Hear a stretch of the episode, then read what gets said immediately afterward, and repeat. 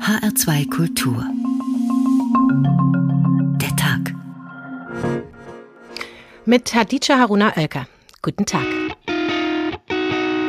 Menschen mit traumatischen Fluchterfahrungen, Helfende, die eigentlich selbst psychologische Betreuung brauchen.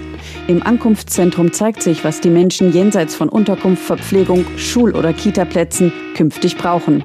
Hilfe, mit dem Erlebten klarzukommen.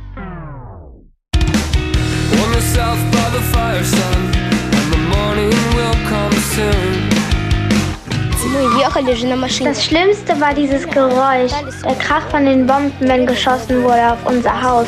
Das war unheimlich. Menschen werden aus ihren Wohnungen gerissen, gehen in einen Luftschutzkeller und kommen raus und stehen vor Trümmern. In dem großen weißen Zelt auf dem ehemaligen Flugfeld ist Hochbetrieb. Von hier werden Geflüchtete aus der Ukraine auf ganz Deutschland verteilt. Ständig kommen neue Busse an. Auf Bänken sitzen viele Frauen und Kinder, warten darauf, dass es weitergeht. Wir benutzen tatsächlich das Handy. Ähm, da gibt es verschiedene Apps, spricht mal rein und dann wird es übersetzt. Man kann es auch laut vorspielen lassen und das funktioniert gut. Und wenn jetzt längere Gespräche nötig sind, dann haben wir auch Freunde, die da helfen können. Und für manches braucht es eben auch keine Sprachkenntnisse, etwa wenn die Frauen kleine Teigtaschen Pelmeni kochen oder Lilia mit dem fünfjährigen Sohn von Adriane Uno spielt. Es sind erschreckende Bilder, die sich uns seit Wochen aus der Ukraine zeigen. Für viele sind sie so schrecklich, dass sie sie wegklicken. Aber was ist mit denen, die sie nie mehr vergessen, weil sie die Zerstörung und Gewalt eines Krieges erlebt haben? Es geht nicht nur um diesen Krieg in der Ukraine, sondern auch um die, die es gab und die parallel zu diesem passieren. Sie erzählen von Erlebnissen, die bei Menschen körperliche Schmerzen hinterlassen, von Erfahrungen, die sich tief in ein Gedächtnis eingraben und ein Trauma verursachen können, die zu Erinnerungen werden, die immer wieder aufleben können, auch nach Jahrzehnten und sich nicht selten auch auf die Nachkommen übertragen. Noch ist unklar, wie es den Menschen, die jetzt aus der Ukraine zu uns nach Deutschland kommen, in ein paar Monaten gehen wird. Aber bekannt sind die Spätfolgen bei den Menschen, die vor einigen Jahren in Deutschland Zuflucht gesucht haben. Depressionen, Angststörungen, Abhängigkeiten, chronische Schmerzen oder Immunerkrankungen. Und wir wissen, wie die kritisch die Lage insbesondere auch für diejenigen ist, die mit ihrer Not alleine bleiben müssen, zum Beispiel weil Therapieplätze fehlen. Frische Wunden, alte Narben, Trauma und Krieg heißt heute der Tag. Und wir beginnen ihn mit einem Besuch im Ankunftszentrum am ehemaligen Flughafen Berlin-Tegel, wo Hilfsorganisationen Erwachsene und Kinder auch psychosozial betreuen.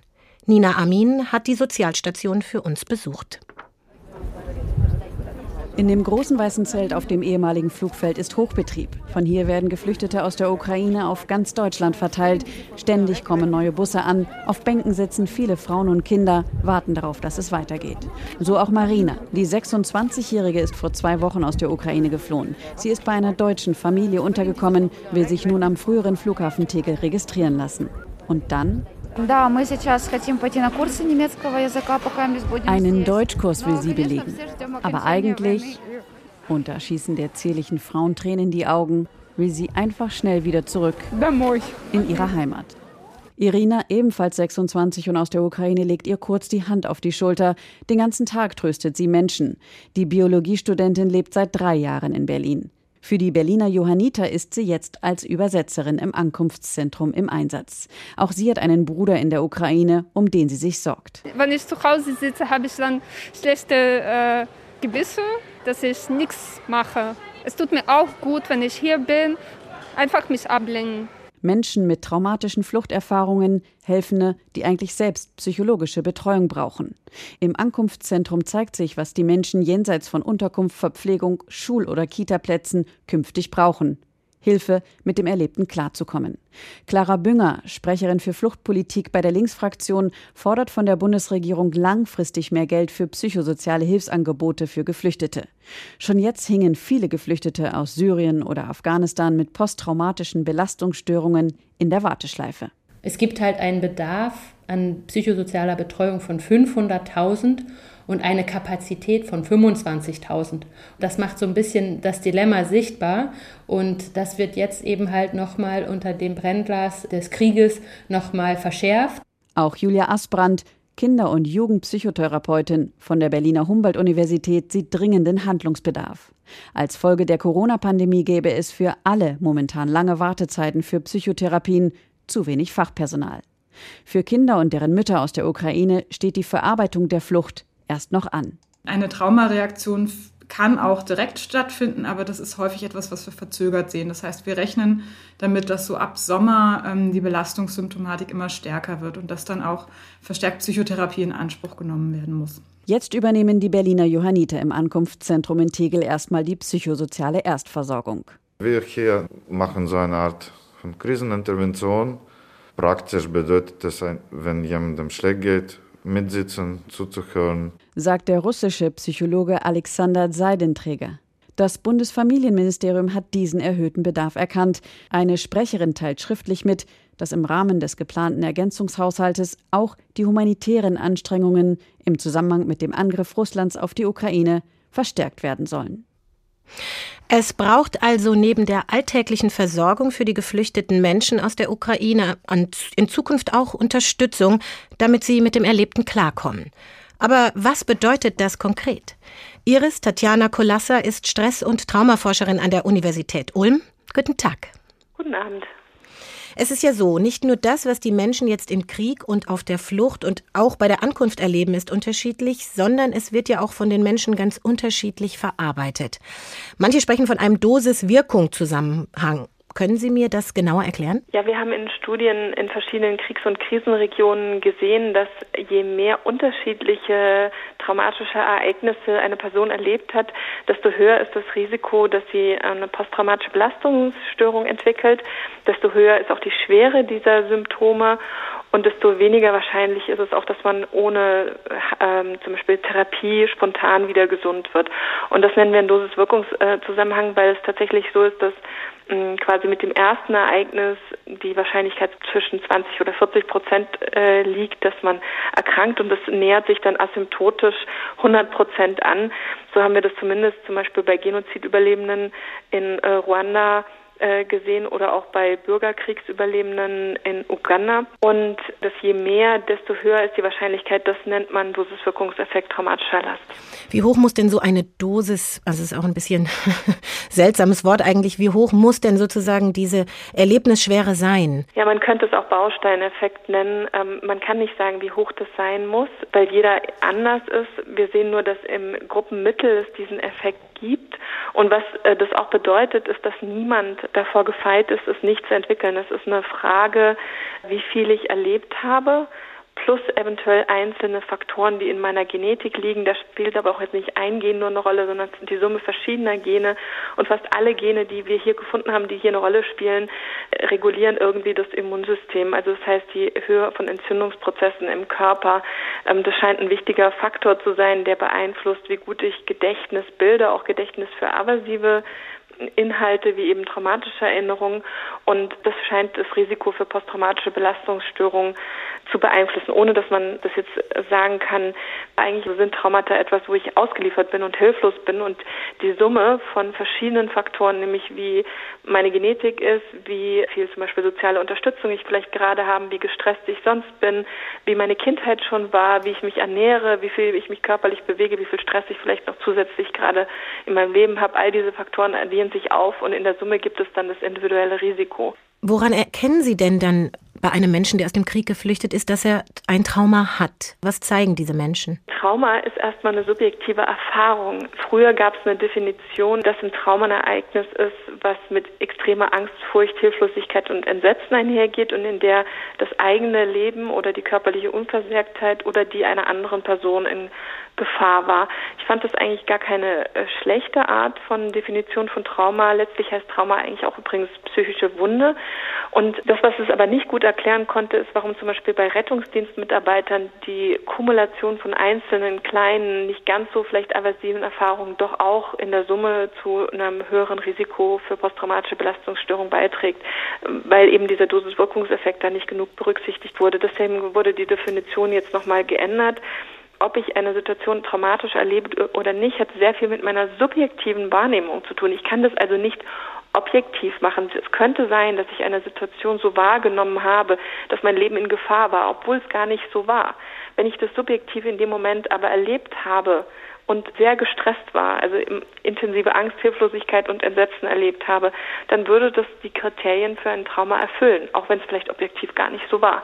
Das heißt, es kommt sehr viel auf das subjektive Erleben an. Sie haben ja jetzt unterteilt, äh, wir gehen gleich auf das äh, posttraumatische äh, nee, auf das posttraumatische Belastungsstörungssyndrom ein. Aber Sie haben jetzt auch gesagt, es gibt unterschiedlich große und kleine Wunden. Und wie ist es denn? Da, dieser traumatische Stress ist subjektiv, sagen Sie, aber er schreibt sich ja, und das haben Sie auch erforscht, in Zellen ein, also in ein sogenanntes Körpergedächtnis. Wie muss ich mir das vorstellen? Weil dann ist es ja doch sehr konkret im Immunsystem oder an Nervenzellen gekoppelt. Was bedeutet das? Einschreiben, das klingt so mächtig. Ich würde es hm. gerne anders ausdrücken. Wir haben einfach immer wieder festgestellt, wenn wir Personen untersucht haben, die unterschiedliche Maße an Kindheitstraumatisierung hatten, dass diejenigen, die mehr Kindheitstraumatisierung haben, höhere Entzündungsprozesse im Körper hatten, höheres Maß an oxidativem Stress. Aber wir wissen noch nicht, wie diese Mechanismen funktionieren und wir wissen auch nicht, ob sie komplett rückgängig gemacht werden können. Das ist aktuell Gegenstand der Forschung. Wir können es also nicht sagen. Ich habe in der Hinsicht Hoffnung, dass es äh, tatsächlich auch Reversibilität gibt, weil die Psychotherapie schon immer gezeigt hat, dass es auch positive Therapieverläufe gibt, dass also Menschen, die sehr belastet sind, auch wieder gesunden können und dass, wenn die Psychotherapie erfolgreich ist, auch viele körperliche Krankheiten besser wurden, äh, es keine Schübe mehr gab oder sich zumindest stabilisiert hat oder sogar eine komplette Reversibilität vorlag. Therapie könnte helfen und es hilft ja sicherlich auch zu wissen, was die Diagnose ist. Und Sie hatten vorhin schon das Thema posttraumatische Belastungsstörung angesprochen. Symptome wie Flashbacks, Albträume, Amnesie, Konzentrationsprobleme, aber auch beispielsweise negative Ansichten über sich selbst sind so Dinge, die man liest. Wann führen denn traumatische Erlebnisse zu diesen posttraumatischen Belastungsstörungen? Also es gibt zwei Faktoren, die man hier benennen kann, die eine Rolle spielen. Einmal die Anzahl der erlebten ähm, Traumata. Je mehr, desto höher ist die Wahrscheinlichkeit. Und das andere ist auch, wie sehr ich in einer Situation einen sogenannten Mental Defeat erfahren habe, also komplette mentale Selbstaufgabe. Wie sehr habe ich gedacht in dem Moment, dass mein Leben wirklich vorbei ist, dass das das Ende ist. Und je näher ich da an dem Gefühl war, das ist jetzt absolutes Ende, desto höher ist die Wahrscheinlichkeit, dass ich eine posttraumatische Belastungsstörung entwickle.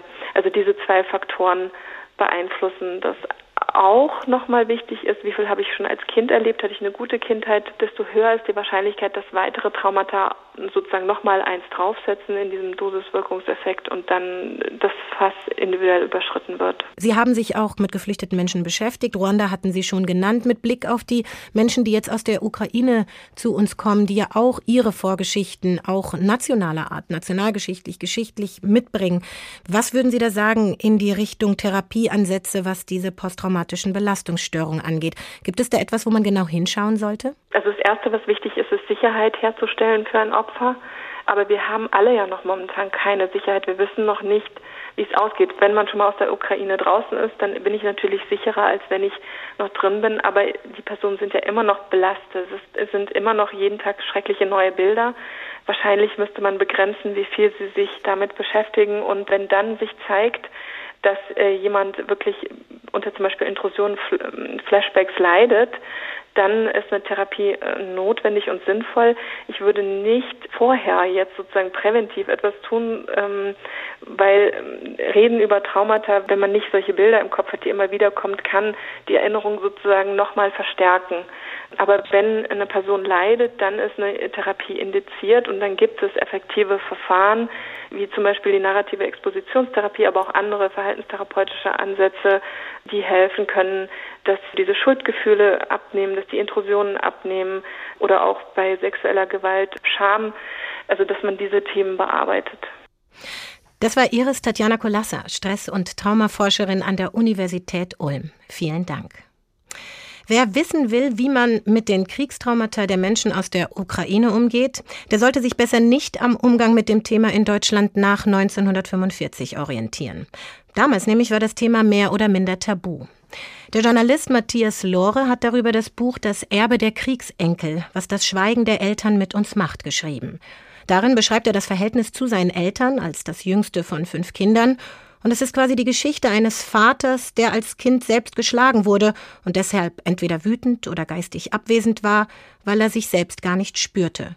Und einer Mutter, die versuchte ständig die liebevolle Aufmerksamkeit ihrer Kinder einzufordern. So beschreibt es Lore in seinem Buch. Es erzählt von der Suche nach dem Ablösen, von den Eltern, aber es ist auch eine Geschichte von Versöhnung. Erst vor kurzem habe ich die Lebensdaten meines Großvaters recherchiert. Ist es ein Zufall, dass mein Vater und sein Vater beide 81 Jahre alt waren, als sie starben? Hätte mein Vater zwei Monate und zehn Tage länger gelebt, hätte er seinen Vater an Lebensalter eingeholt. Eingeholt, ein doppelbödiges Wort. Söhne suchen lebenslang ihren Vater, heißt es. Vielleicht suchte mein Vater noch im Alter etwas, das er lebenslang vermisst hatte. Nähe, Geleit, ein wenig Lob, ein Zeichen der Zuwendung. Gar Versöhnung? Ende November geht die Sonne in der Gegend erst um kurz vor acht auf. Frühestens dann, so stelle ich es mir vor, hat mein Vater die dünnen, kalten Beine gestreckt, sich das müde Gesicht gerieben und ist weitergefahren. Noch rund neun Stunden bis zum Ende. Heute verstehe ich, warum mein Vater und meine Mutter so geworden sind, wie ich sie erlebt habe. Aber verstehen heißt nicht verzeihen. Ich verstehe, dass ihre Kinder sie überfordert haben, weil sie lebendiger waren, als sie es sich selbst zustanden. Aber ich versöhne mich nicht damit, dass sie ihre Lebensangst und Wut tief in meine Kinderseele gepflanzt haben. So tief, dass ich noch immer manchmal denke, dass ich daran ersticke dann muss ich mich daran erinnern, dass ich eine Wahl habe, mich davon überwältigen zu lassen. Ich entscheide mich bewusst dagegen, denselben Weg wie meine Eltern zu gehen. Dass ich die Möglichkeit dazu habe, dank Bildung, Frieden, Wohlstand, auch das gehört zu ihrem Erbe. Ich sollte es einmal besser haben als Sie, haben Sie gesagt. Das ist Ihnen gelungen. Ja, es einmal besser haben. Dieser Wunsch ist für die Kinder, die gerade aus der Ukraine mit ihren Eltern flüchten, gefühlt in weite Ferne gerückt. Und die entsetzlichen Bilder, die sich uns seit Wochen zeigen, reißen auch bei vielen Menschen alte Wunden auf, genauer gesagt bei denen, die einmal Ähnliches in einem anderen Krieg erlebt haben, beispielsweise alte Menschen oder konkret Senioren in Altersheimen. Viele von ihnen erinnern sich jetzt daran, wie sie als Kinder ihre Heimatorte verlassen mussten zum Beispiel im heutigen Polen, wie uns Norbert Steiche in seinem Beitrag erzählt. Wenn ich diese Bilder jetzt im Fernsehen sehe, dann kommen in mir natürlich Erinnerungen hoch, sagt Peter Daubitz. Der 82-Jährige aus Memmelsdorf bei Bamberg ist im März 1945 aus der kleinen Stadt Schweidnitz südwestlich von Breslau vor der anrückenden russischen Armee geflohen. An der Hand seiner hochschwangeren Mutter und mit seiner kleinen Schwester. Peter Daubitz war damals schon fast sechs Jahre alt. Ich hatte also schon meinen Schulranzen, den hat meine Mutter vollgestopft mit Kinderkleidung, also Unterwäsche und Socken kann ich mich insbesondere erinnern. Und sie hatte einen kleinen Koffer, da war das Fotoalbum drin und einige Papiere. Und so sind wir durch zum Teil brennende Trümmer weil ich den Schrei meiner kleinen Schwester noch in den Ohren habe, nicht durch die Trümmer, sind wir also zum Bahnhof gegangen und haben diesen Lazarettzug erreicht. Die Bilder von Männern, Frauen und Kindern auf der Flucht, von zerstörten Krankenhäusern, Schulen oder Wohnhäusern. Jetzt kommen bei Peter Daubitz wieder Erinnerungen hoch. Es ist furchtbar, es ist schrecklich, dass überhaupt in Europa so ein Krieg vom Zaun gebrochen wird. Das nimmt mich mit. Die Erinnerung wirklich, die wird sehr deutlich. Vor allen Dingen denke ich ihr an meine kleine Schwester, die alleine schon Schreikrämpfe bekommen hat, wenn sie die Sirenen hörte, die uns vor Fliegerangriffen warnten. Und ich habe mich an mein kleines Kuscheltier gehalten. Ich hatte so einen kleinen Teddybären, das Wollbäckchen. Und äh, der hat mich dann auch auf der ganzen Flucht begleitet. Eine heute 92-jährige Seniorin aus Bamberg schildert, dass sie ebenfalls aus der Nähe von Breslau mit ihren Geschwistern, Eltern und Großeltern auf Pferdewagen in Richtung Westen geflohen ist. Auf dem Weg wurde ihr Vater zum Volkssturm verpflichtet. Die Bilder von ukrainischen Männern, die sich unter Tränen von ihren Kindern und Frauen verabschieden, weil sie zur Armee müssen, berühren sie sehr. Denn sie hat ihren Vater nie wieder gesehen. Eine Fernsehreportage von heute. Der Bahnhof der polnischen Stadt Przemyśl, zehn Kilometer von der ukrainischen Grenze entfernt. Es ist die erste warme Mahlzeit seit 30 Stunden für diese Kinder. Sie sind 450 Kilometer durch die Ukraine gereist. Ihre Väter mussten zurückbleiben, um zu kämpfen. Nun warten sie darauf, dass ihre Mütter ankommen. Die Reportage über vier ukrainische Kinder. Peter Daubitz kann sich auch an die Mahlzeiten auf seiner Flucht erinnern. Wir Kinder wurden damals gut verpflegt. Wir bekamen Fettbrote, also Schweinefettbrote, bestrichen mit vier Fruchtmarmelade. Den Geschmack habe ich heute noch auf der Zunge. Peter Daubitz wurde früh mit dem Tod konfrontiert. Sein kleiner Bruder Bernd Ulrich, der auf der Flucht geboren wurde, starb wenig später an einer Lungenentzündung, weil Medikamente fehlten. Und das lässt ihn heute an die Kinder erinnern, die jetzt fliehen oder auch in der Ukraine zurückbleiben. Kinder werden sicherlich durch die Ereignisse schneller erwachsen und werden immer mehr Verantwortung übernehmen müssen, auch in ihren Familien. Seine Kindheit durch einen Krieg verlieren, das Geschehene nicht aufarbeiten und damit verbundene Gefühle auf die Nachkommen übertragen. Das ist eine Geschichte, die wir gerade gehört haben. Es ist aber auch die Geschichte von Matthias Lore, einen ersten Auszug aus seinem Buch Das Erbe der Kriegsenkel, was das Schweigen der Eltern mit uns macht, haben wir bereits gehört. Kriegsenkel ist übrigens ein Begriff, der Menschen beschreibt, die zwischen 1955 und 75 geboren wurden und durch die von den Eltern erlittenen unverarbeiteten psychischen Traumata als Kinder indirekt traumatisiert wurden. Es ist die Geschichte von Lore. Hören wir einen zweiten Auszug aus seinem Buch. Selbst wenn Eltern sich nicht öffnen können oder wollen oder bereits tot sind, steht ihren Söhnen und Töchtern der Weg zu mehr Lebensglück weiter offen. Dafür müssen sich nicht die alten Mütter und Väter dort draußen verändern, sondern die Mütter und Väter in den Köpfen der Kriegsenkel. Echte Versöhnung ist vor allem eine Versöhnung mit sich selbst. Indem wir lernen, welche Annahmen über uns und die Welt uns wie selbstverständlich lenken, können wir daran gehen, sie zu verändern. Niemandes Wert als Mensch hängt davon ab, ob es ihm gelingt, seine Eltern glücklich zu machen. Wenn wir das verinnerlichen, können wir aufhören, uns bei dem verzweifelten Versuch zu erschöpfen und endlich anfangen, uns selbst glücklich und stolz zu machen. Dann können wir daran gehen, uns die mütterliche und väterliche Aufmerksamkeit zu geben, die wir einst entbehrten. Was früher nicht sein durfte, darf heute nachreifen. Oder, wie Erich Kästner gesagt haben soll, es ist nie zu spät für eine glückliche Kindheit. Ja, Selbstfürsorge, aufarbeiten, ins Gespräch gehen und äh, kein Geheimnis aus den Erlebnissen machen, die man selbst in einem Krieg erlebt hat. All das sind Dinge, die man in therapeutischen Settings wie zum Beispiel einer Traumatherapie lernt. Frische Wunden, alte Narben, Trauma und Krieg heißt deshalb heute auch der Tag, in dem wir uns mit diesem Thema beschäftigen. Wir haben gehört, dass die Art, wie Menschen mit ihren Erlebnissen umgehen, ganz unterschiedlich sein kann. Die Journalistin und Podcasterin Anna Duschime aus Berlin hat sich zum Beispiel dafür entschieden, darüber zu schreiben. Darüber, dass sie sich vor 28 Jahren mit ihren Eltern, Geschwistern und einigen Verwandten und Freunden in ihrem Haus in Kigali in Ruanda vor den Hutu-Milizen versteckt hat, die am 7. April 1994 mit dem Genozid an den Tutsis begannen. Und dass 100 Tage später fast eine Million Tutsis ermordet worden waren. Darunter auch Dushimes Vater, ihre Onkel, ihre Großeltern und viele Verwandte. Dushime tut sich schwer mit dem Erinnern, schrieb sie vor zwei Jahren in ihrer Kolumne in der Taz. Und auch in diesem Jahr, zum Gedenktag am 7. April, schrieb sie wieder auf, was sie fühlt, wenn sie sich erinnert. In 28 Jahren, die seit dem Genozid vergangen sind, gleicht kein Jahr dem anderen. Manche Jahre habe ich es geschafft, mich abzulenken, und manchmal habe ich still gelitten weil ich mir nicht rechtzeitig freinahm oder es nicht mit Arbeitskollegen teilen wollte. Seitdem es WhatsApp gibt, schreibe ich manchmal in die Familiengruppen, meist nur einen Satz. Wir denken an euch. Und fast immer kommt zurück, und wir auch an euch, bleibt stark. Ihr auch.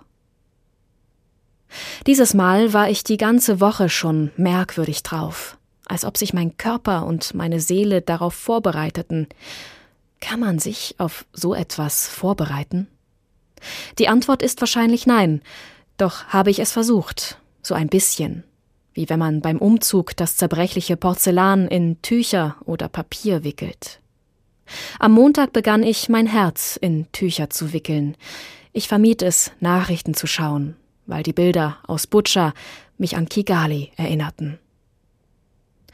Die Massengräber, die Leichen auf den Straßen, ich versuchte mich mit Arbeit abzulenken und an schöne Sachen zu denken. Ich hatte ein schlechtes Gewissen, dass ich das Privileg habe, zu entscheiden, ob ich hinschaue oder nicht. Ich beschloss doch Nachrichten zu lesen. Die Bilder mied ich weiterhin. Selbstschutz, sagte ich mir immer wieder. Aber was machen die Menschen in Butscha und anderswo, die das, was mir zu grausam ist anzuschauen, erleben müssen? Ich dachte an meine Großeltern, die im Genozid 1994 umgebracht wurden, und überhaupt alle Menschen, die in Kriegen sterben, obwohl sie ja nicht einfach sterben. Sie werden umgebracht. Es ist wichtig, präzise zu sein. Sterben klingt natürlich, unvermeidbar. Als Teenager habe ich mich nie getraut, das auszusprechen. Meine Familie wurde umgebracht. Ich fand es zu hart. Ich wollte mich und vor allem meine Freunde schonen.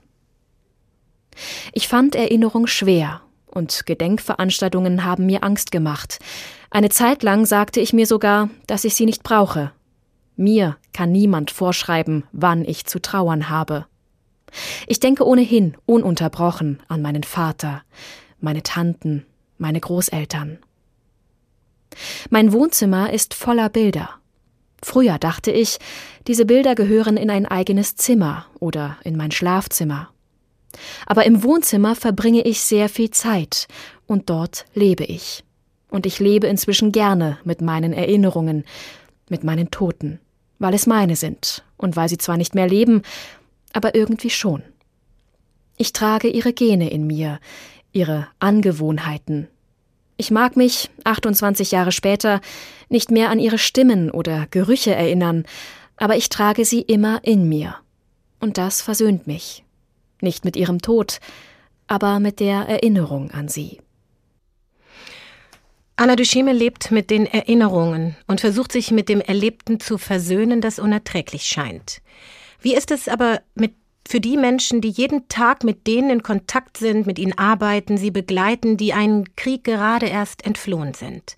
Darüber spreche ich jetzt mit Arish Zindler. Sie ist ärztliche Leiterin der Flüchtlingsambulanz am Uniklinikum Hamburg-Eppendorf und Fachärztin für Kinder- und Jugendpsychiatrie. Guten Tag. Guten Abend. Es heißt ja, jeder Krieg produziert seine eigenen Muster. Also, die Ukraine ist nicht Ruanda, ist nicht Afghanistan oder Syrien. Und das Muster eines Leids, das hängt eben auch von vielen Faktoren und auch den Erfahrungen der Menschen ab. Sie haben ja Menschen aus ganz unterschiedlichen Ländern und Kriegszusammenhängen begleitet. Wie unterscheiden sich denn die Geschichten der Menschen in Bezug auf ihre Traumaerfahrungen und den Umgang damit? Es ist so, dass natürlich die Symptomatik davon abhängt, was die Menschen erleben. Wir wissen, dass je ähm, schwieriger und je schlimmer ein Ereignis ist, umso höher die Wahrscheinlichkeit ist, dass diese Menschen Symptome entwickeln. Letztlich geht es bei den Symptomen ähm, darum, dass der Mensch, der Körper, versucht, mit diesen Ereignissen umzugehen. Ob es jetzt zum Beispiel ein Krieg in Somalia oder ein Krieg in Afghanistan oder in Syrien oder was wir jetzt aktuell in der Ukraine-Krise haben, das ist letztendlich nicht so entscheidend, äh, woher die Menschen kommen, sondern was sie erlebt haben. Natürlich spielen kulturelle Faktoren eine Rolle, wie Symptome berichtet werden, auch wie Symptome bewertet werden. Aber der Mensch reagiert, egal woher der kommt, ähnlich. Aber so eine bestimmte Kultursensibilität oder so ein Wissen über den Kontext, aus dem die Menschen dann kommen mit diesen traumatischen Erfahrungen, ist schon wichtig, wie ich heraushöre. Absolut absolut wichtig, denn ähm, Ausdruck von Symptomen ist unterschiedlich. Also zum Beispiel, wir kennen es von Menschen aus Afrika, aber auch aus Afghanistan oder aus Syrien und Irak, dass zum Beispiel viele Symptome über den Körper ausgedruckt werden. Dass gesagt wird, dass sie zum Beispiel auch ganz viele psychosomatische Beschwerden weil natürlich äh, in diesen Kulturen noch nicht die Trennung zwischen Psyche und Körper sich manifestiert hat, beziehungsweise die Aufmerksamkeit der Gesellschaft richtet sich nach Symptomen und nach dem Leiden des Körpers und wenig nach dem Leiden der Psyche. Es ist ja so, Symptome äh, führen ja auch dazu, dass die Gesellschaft um uns herum auf unsere Symptome reagiert. Denn wir haben Symptome, wir wollen Hilfe. Und die Gesellschaft reagiert so, wie es gelernt hat. Und wenn zum Beispiel Psychosymptome berichtet werden, werden sie weniger in bestimmten Kulturen akzeptiert, anerkannt, weniger stigmatisiert als in anderen Kulturen. Ja, das ist interessant. Also in Deutschland haben wir jetzt auch noch nicht so lange diese psychologische Auseinandersetzung. Aber es spielt ja sicherlich auch eine Rolle, ob wir über Erwachsene reden oder über Kinder. Woran erkennen Sie denn traumatische Anzeichen bei Kindern? Kinder zeigen, je nachdem, wie alt sie sind, andere Symptome als Erwachsene. Kleine Kinder zum Beispiel, die gerade lernen zu sprechen, aber auch gerade lernen, zum Beispiel die ähm, sauber zu werden oder trocken zu werden, können, wenn Traumata entstehen oder wenn sie traumatische Ereignisse erfahren, können zum Beispiel diese Fähigkeiten, wir nennen sie Entwicklungsschritte, können sie verlieren und können auch die nächsten Entwicklungsschritte, die auf sie zukommen, dann nicht so altersadäquat bewältigen. Das heißt zum Beispiel, Kinder müssen ja auch im Vorschulalter bestimmte Dinge lernen, müssen soziale Fähigkeiten haben, müssen sich auch langsam von den Eltern in gewisser Art und Weise trennen können. Und Traumata können dazu führen, dass diese Kinder altersinadäquat sich zeigen in ihrem Verhalten. Sie sind mit diesem Thema nicht nur fachlich, sondern auch aus einer biografischen Perspektive äh, vertraut. Auch in Ihrer Familie gibt es eine Fluchtgeschichte, die mit dem Krieg verbunden ist. Ihr Vater ist während des Sechstagekrieges 1967 aus Palästina geflüchtet.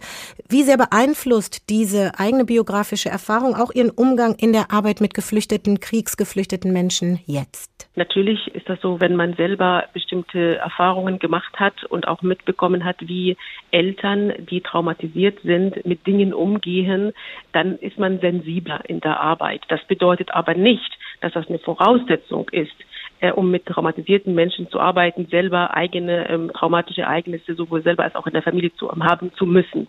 Ich weiß natürlich von meinem Vater, dass er bestimmte Verhaltensweisen gezeigt hat, die ich erst heute im Zuge meiner Arbeit verstehe und verstanden habe. Zum Beispiel berichtete er, dass er lange keine frischen Sachen gehabt hat, also so frische Obst und frisches Gemüse.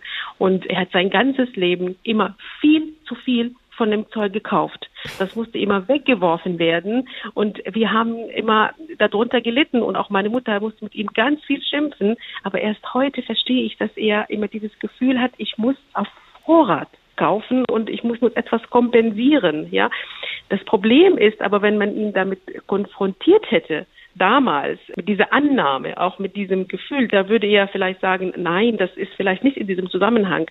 Was ich sagen möchte ist, dass bestimmte traumatische Ereignisse führen zu Verhaltensweisen, die uns auch nicht immer bewusst sind. Und das ist auch wichtig in einer Traumabehandlung, diese unbewussten Verhaltensmuster zu erkennen, weil wir sie ja unbewussterweise auf unsere Kinder übertragen. Da kommen wir auch zu diesem Thema Übertragung. Das nennt sich ja auch transgenerationale Übertragung. Wie lässt sich das denn beispielsweise jetzt auf die Kinder aus der Ukraine beziehen? Viel wird darüber gesprochen. Mütter kommen mit ihren Kindern und diese bringen die kollektive Erfahrung eines ganzen Landes mit. Gibt es da eine besondere Unterstützung, die Kinder brauchen? Auf jeden Fall Kinder und Familien. Und in diesem Fall jetzt, wenn wir von den ukrainischen Vertriebenen sprechen, Kindern und Müttern. Ein wichtiger Punkt ist, was wir hier beobachten bei diesen Familien, ist, dass viele Schuldgefühle haben. Und wir haben hier eine besondere Konstellation, dass Kinder mit Müttern gekommen sind, ohne Väter in den meisten Fällen. Und dass dieses Thema Schuldgefühle sowohl bei den Müttern als auch bei den Kindern da ist, aber die sprechen nicht darüber. Und jede von denen hat diese Schuldgefühle und geht damit alleine um. Und unsere Therapie zum Beispiel jetzt in der Flüchtlingsambulanz von den Fällen, die wir haben, dass wir diese Schuldgefühle ansprechen, sowohl bei den Müttern als auch bei den Kindern. Und es wird oft dazu, dass da eine Entlastungssituation entsteht, dass das Kind weiß, okay, die Mama vermisst auch den Papa und ich auch. Und die Mutter weiß auch, dass ihr Kind das vermisst. Viele Kinder berichten, dass sie zum Beispiel abends alleine weinen und wollen nicht, dass ihre Mutter davon erfährt, weil sie natürlich die Mutter nicht belasten wollen. Und die Mutter hm, berichtet auch nicht darüber oder erzählt auch dem Kind nicht, dass sie auch den Vater vermisst, weil sie auch ihr Kind schützen will. Und äh, durch diese vermeintlich Schutzinstinkte können wir in Anführungsstrichen Schaden einrichten, obwohl wir das gar nicht wollen als Eltern. Ist also das ja. Sprechen eine Methode, um das aufzubrechen, die Sie anwenden in Ihrer Ambulanz? Auf jeden Fall eine von mehreren Methoden. Es gibt, wir sagen ja verbale und nonverbale Therapien. Die verbalen ist genau darüber zu sprechen. Die nonverbalen Therapien, die kommen zum Beispiel sehr oft auch bei Kindern zum Einsatz, ja nicht nur, aber da zum Beispiel Kunsttherapie, Bewegungstherapie, Musiktherapie, das sind die nonverbalen. Und je kleiner die Kinder sind, umso wichtiger ist es, diese nonverbalen Therapien zu verwenden, weil die Kinder müssen ja auch irgendwie eine Fähigkeit haben, die Gefühle, die Gedanken zu verbalisieren. Und wenn sie noch nicht sprechen, dann brauchen sie eine andere Möglichkeit, Innenwelt auszudrücken. Und es gibt ja auch so etwas wie eine Resilienz, also eine genetisch bedingte, aber auch die lernbare Fähigkeit, mit Erlebnissen umzugehen. Ist das auch etwas, was in Ihre Arbeit mit einfließt und wenn ja, wie? Es gibt ja Faktoren, die wir beeinflussen können, ob ein Mensch nach einer ähm, schlimmen Erfahrung psychische Störungen entwickelt, ja oder nein. Und es gibt Faktoren, die wir nicht beeinflussen können. Nicht beeinflussen können wir Faktoren, die die Menschen einfach mitbringen. Da sind zum Beispiel Persönlichkeitsmerkmale, die äh, einfach mitgegeben werden, genauso wie Haarfarbe und Größe etc. Aber das ist nicht nur das, sondern es gibt sehr viele Faktoren, die wir beeinflussen können. Zum Beispiel, wie war das Leben vor dem Trauma? Gab es dann zum Beispiel in der Familie gute Bindungen? Und ich bin äh, bezüglich der ukrainischen Geflüchteten wirklich optimistisch, weil da viele aus sehr guten Verhältnissen kommen, beziehungsweise in einer langen Situation mit von Sicherheit gelebt haben, äh, im Vergleich jetzt zum Beispiel zu Afghanistan. Wichtig ist auch, was passiert nach dem Trauma. Wie hat die Welt und ähm, wie haben, zum Beispiel, wenn wir von einem Kind sprechen, wie haben meine Eltern reagiert?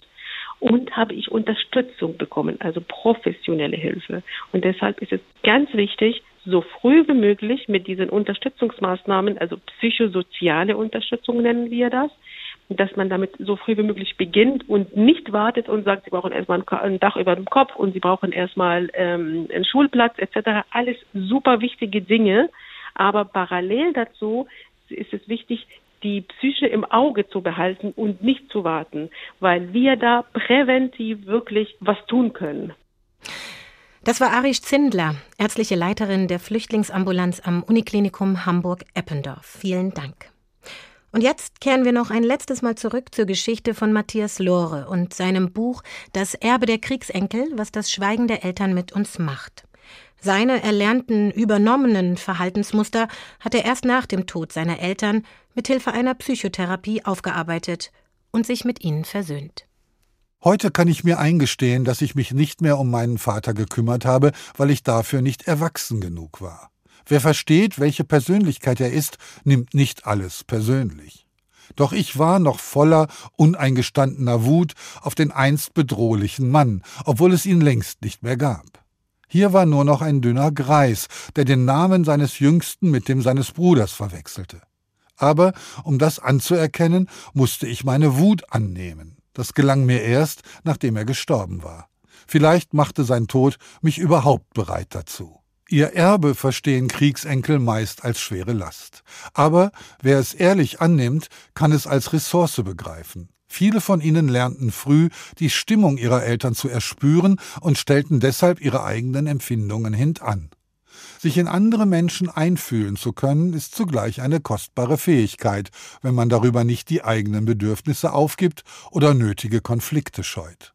Das Gefühl, immer alles mit sich allein ausmachen zu müssen, prägt häufig ihr Leben, oft verbunden mit der Sorge, nie irgendwo anzukommen.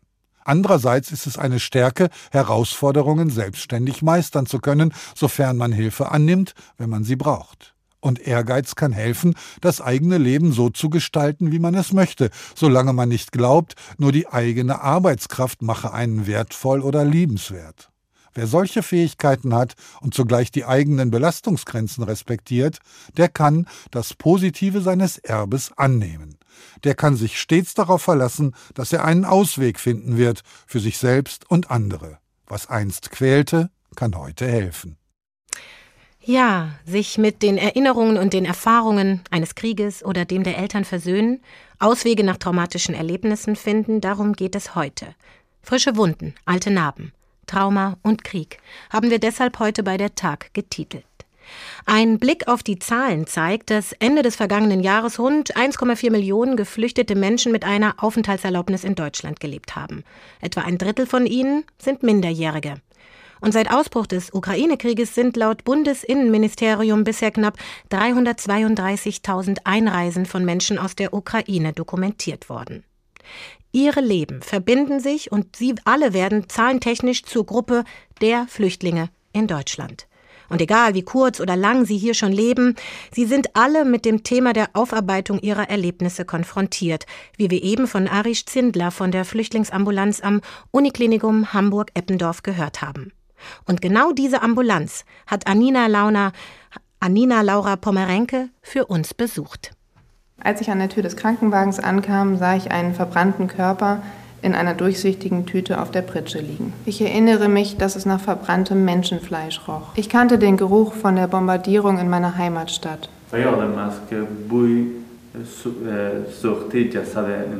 In der Flüchtlingsambulanz geht Psychologin Linda Gogolin mit ihrem Patienten sein Trauma durch. Ein Dolmetscher übersetzt das Gespräch. Der junge Patient ist 18 Jahre alt und vor politischer Verfolgung in seinem Heimatland geflohen. Was er dort und im griechischen Flüchtlingslager Moria als junger Mensch erleben musste, kaum vorstellbar. Die Folge eine posttraumatische Belastungsstörung, die mit Symptomen wie Schlafstörungen und Angstzuständen infolge von Flashbacks einhergeht. So nennen wir diese einschießenden Erinnerungen, in denen äh, die Menschen dann quasi wie gefangen sind und alles nochmal erleben, was sie da erlebt haben. Auch wenn die Situation vorbei ist und vielleicht sogar schon Jahre zurückliegt, wird sie erlebt, als wenn sie jetzt gerade stattfindet. Und das produziert natürlich einen unglaublichen Stress. Also es ist dann im Grunde eine Wiederaktivierung dieser Todesangst. Darunter leide besonders die Aufnahme- und Konzentrationsfähigkeit. Eine neue Sprache zu lernen und sich zu integrieren sei unter diesen Bedingungen so gut wie unmöglich. Der anhaltende Stress könne langfristig aber auch gesundheitliche Auswirkungen haben. Ähm, diese Patienten, wissen wir, haben mehr Herz-Kreislauf-Erkrankungen und eben auch eine geringere Lebenserwartung. Verschiedenen Studien und einem Bericht des Bundesamtes für Migration und Flüchtlinge zufolge leiden etwa 30 bis 50 Prozent der schutzsuchenden Menschen unter posttraumatischen Belastungsstörungen. In Deutschland fallen gerade junge Geflüchtete aber in eine Versorgungslücke. Nicht nur, weil Therapie Therapieplätze ohnehin rar sind. Therapien scheitern oftmals auch an der Kostenübernahme für Dolmetscher. Bis jemand austherapiert ist, kann es häufig Jahre dauern. Um mehr PatientInnen effektiver zu behandeln, wird nun erstmals die Kurzzeittherapie KidNet für Kinder und Jugendliche getestet. Sie soll in nur zehn Sitzungen abgeschlossen sein. Da weiß man schon aus dem Erwachsenenbereich, dass die NET-Therapie eine sehr hohe Wirksamkeit hat. Und äh, wir gucken nun, ob das für den Kinderbereich eben auch gilt. Mit einem etwas anderen Konzept, man muss es anpassen an Kinder natürlich, aber ob das für Kinder genauso hilfreich sein kann, um diese Versorgungslücke zu schließen. Zurzeit wird die Methode mit 80 ProbandInnen an vier Standorten in Deutschland getestet. Doch nicht alle traumatisierten Geflüchteten kommen dafür in Frage. Sie müssen zwischen 10 und 18 Jahre alt sein. Es darf außerdem keine Selbstmordgefahr bestehen. Bei Kindern ist es ja so, dass viele Traumata in den vorsprachlichen Bereich fallen. Das heißt, es gab noch keine Worte, um das Erlebte zu beschreiben. Und deswegen ähm, ist es jetzt in dieser äh, Therapie so, dass man dann ähm, kreative Möglichkeiten nutzt. Also man malt das Geschehene auf oder man benutzt Spielfiguren und stellt es nach. Das Besondere, auch geschulte Laien sollen die neue Art der Therapie durchführen können. Denn fertig ausgebildete Traumatherapeutinnen haben einen durchschnittlichen Werdegang von zehn Jahren. Eine wissenschaftliche Auswertung der Studie steht noch aus. Doch Gogolin erkennt an ihrem aktuellen Patienten positive Effekte. Weniger Schlafstörungen, weniger Stress erleben und mehr Kontrolle über das Erlebte.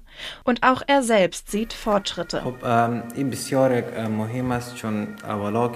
Die Therapie ist äh, für mich äh, äußerst wichtig. Bevor ich hier zum UK kam, äh, ging es mir sehr schlecht, so in dem Sinne, dass ich weder zur Schule gehen konnte, noch konnte ich irgendetwas überhaupt machen. Und seitdem ich am ähm, UKE bin, spüre ich, dass es jedes Mal, also wirklich bei jeder, nach jeder Sitzung, es mir besser geht. Ja, wir haben bis zu diesem Punkt der Sendung jetzt einiges erfahren, dass nicht jeder Mensch, der Krieg erlebt, daraus traumatisiert hervorgeht, dass sich vieles verarbeiten lässt und dass es auch auf die biografischen und persönlichen Umstände davor und danach ankommt. Wir haben auch erfahren, wie Therapien auf ganz unterschiedliche Weise wirken. Und klar geworden ist sicher auch, dass sie wichtig sind. Mindestens genauso wie es Wohnraum, ein sicheres Umfeld und auch ein Eingliedern in den Alltag des Ankunftslandes, also in Deutschland, braucht. So zumindest sieht es Dietrich Koch. Er ist Leiter von Xenon, eines von 44 psychosozialen Zentren in Deutschland, die asylrechtliche Beratung, Hilfe bei der Wohnungssuche und eben auch Psychotherapie für Geflüchtete anbieten. Guten Tag. Guten Tag, Frau Harun. Hallo. Ihr Ansatz ist ja ein ganzheitlicher. Beschreiben Sie mir doch kurz, wie ist es, wenn ich als geflüchteter Mensch aus einem Krieg bei Ihnen ankommen würde? Wie stellen Sie beispielsweise den Bedarf an Psychotherapie fest? Vielleicht eines äh, zu Beginn äh, und das Wichtigste zuerst. Komplexe Problemlagen brauchen komplexe Antworten. Mhm. Oder anders ausgedrückt mit dem persischen Sprichwort, es braucht nur einen, um eine Münze in einen Brunnen zu werfen und 100 müssen sie wieder herausholen. Ähm, das beschreibt unsere Erfahrungen in der Zeit, in der wir mit Geflüchteten und vor allem mit Gewaltopfern arbeiten. Und jetzt zu Ihrer Frage. Wir sind, also Xenion, äh, ist Fachstelle für Überlebende von Folter und extremer Gewalt in Berlin. Und zwar in einem Netzwerk, äh, das sich äh, Berliner äh, Netzwerk für besonders schutzbedürftige Flüchtlinge nennt. Ja. Genau, aber könnten Sie vielleicht nochmal, damit wir direkt auf diesen Punkt kommen, wir, wir kommen bei, ich komme bei Ihnen an und Sie haben ein Netzwerk, Sie haben einen ganzheitlichen Ansatz. Ich habe verstanden, dass es viele Menschen braucht. Wie ist dieser Plan? Wie gehen Sie vor? Wir gehen vor mit einem Clearing-Gespräch, was äh, bei uns äh, nicht von Psychotherapeuten zuerst in erster Linie geführt wird, sondern von sozialen Sozialarbeitern die die Bedarfe, die speziellen Bedarfe der Geflüchteten abfragen. Dabei aber auch natürlich die Frage von Traumata, die bestehen und die Frage von psychischen Belastungen. Wenn da ein Hinweis auftaucht, ähm, jemand äh, bringt Folter vor oder äh, schwere Kriegserfahrungen, dann äh, wird ein Psychotherapeut dazu gebeten und dann fangen wir an mit einer Psychodiagnostik. Ähm, so ist ungefähr der Aufbau, bis wir zu dem Punkt kommen, dass wir sagen, welches äh, unserer Angebote ist das geeignete und ist auf, den, auf die Bedarfe des Menschen zugeschnitten. Wir haben ja vorhin gehört in dem Beitrag zuvor, dass diese Therapeut therapeutischen Möglichkeiten, wie Sie sie zum Beispiel anbieten, also in so einem Gesamtkonzept, dass es die nicht flächendeckend gibt, dass die nicht ausreichend, auch unterfinanziert sind und auch, dass das Thema Sprachmittlung, also das Dolmetschen ein Problem ist. Ist das auch etwas, was Sie bei Ihrer Arbeit feststellen? Ja, absolut. Ähm, die Sprachbarriere ist das Erste, was Sie überwinden müssen in der sprechenden Medizin. Ähm, und das ist auch das große Problem. Ähm, wir haben zum Beispiel jetzt im, im Rahmen dieser Hilfsbereitschaft, die äh, allgemein den äh, Flüchtlingen aus der Ukraine entgegenkommt, sehr viele Kliniker, die sich gemeldet haben, also Therapeuten, Ärzte, ähm, die mitarbeiten wollen, sogar ehrenamtlich mitarbeiten wollen. Die, das Problem ist die Sprache. Ähm, wir versuchen seit Jahren, die, äh, den Sprachmittler in das SGB reinzubringen, in das Sozialgesetzbuch. Das heißt, Sprachmittlung und Dolmetschen als Teil der medizinischen Leistung ähm, zu definieren und entsprechend von den Krankenkassen zu übernehmen. Das ist uns nicht gelungen. Und das ist jetzt wieder die Krux, wie wir in die Breite Kliniker aktivieren können, sich für Geflüchtete zu engagieren wenn wir auf der anderen Seite das Problem haben, dass die nicht wissen, wie sie sprachlich mit ihnen kommunizieren sollen.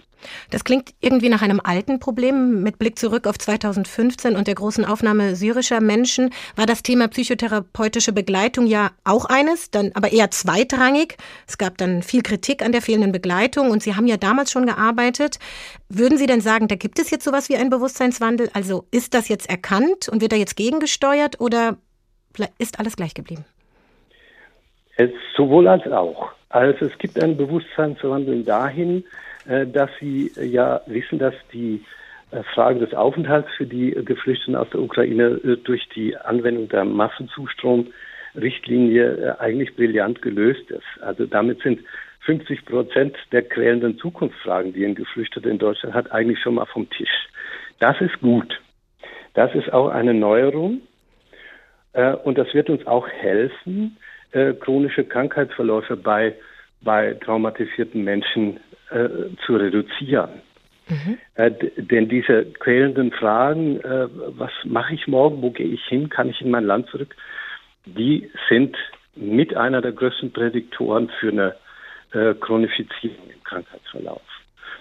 Äh, was auch wunderbar gelaufen ist, ist wieder die äh, Hilfsbereitschaft in der Zivilgesellschaft, das beeindruckende Engagement von allen Seiten. Ähm, Aber Ah. Da, da, da komme ich später drauf.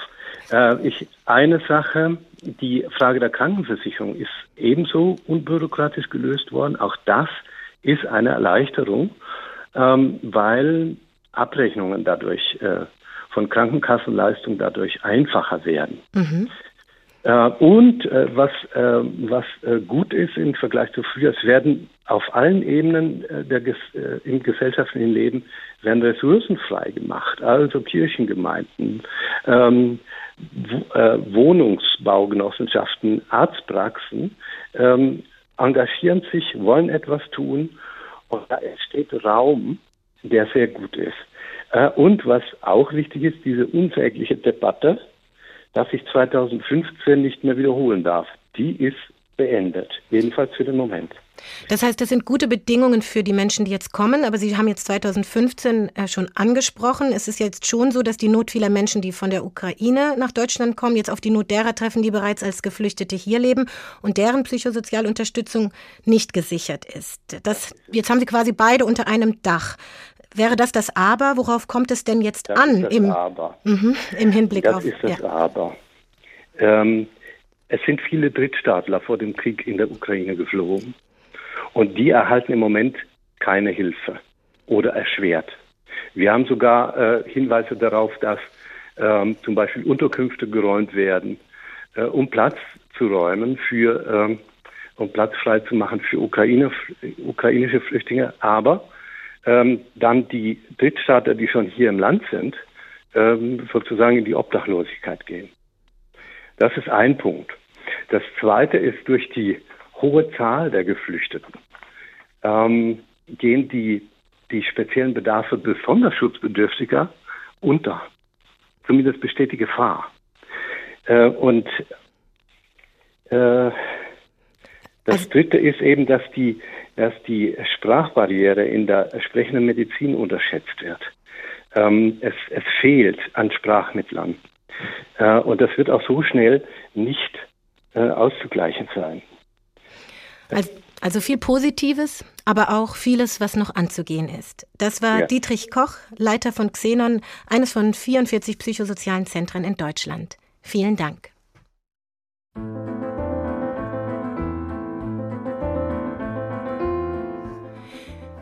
Wie übersteht eine Psyche den Krieg?